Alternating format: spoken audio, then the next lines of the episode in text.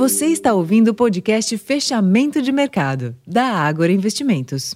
Olá, investidor. Eu sou Ricardo França. Hoje é segunda-feira, dia 19 de junho, e o feriado nos Estados Unidos manteve as bolsas por lá fechadas e retirou liquidez nos demais mercados. Na Europa, as bolsas encerraram a primeira sessão da semana em baixa, refletindo o ambiente de cautela em relação ao ritmo de atividade da economia global e indicações de alta de juros na próxima reunião do mês de julho pelo Banco Central Europeu.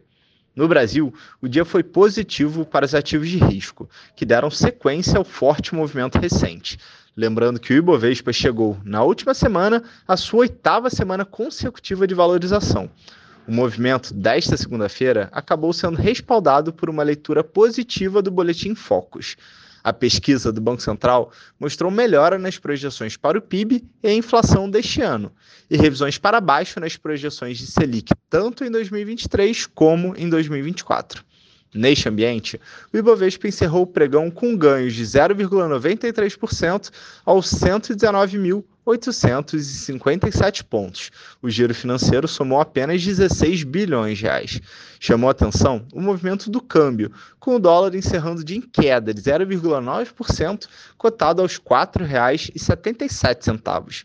Para esta terça-feira, investidores deslocam suas atenções para a China.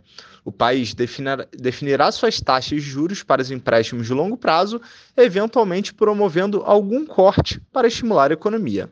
Para mais informações, acesse o relatório Fechamento de Mercado completo, disponível em nosso site e também em nosso aplicativo. Eu vou ficando por aqui, uma ótima noite e até amanhã.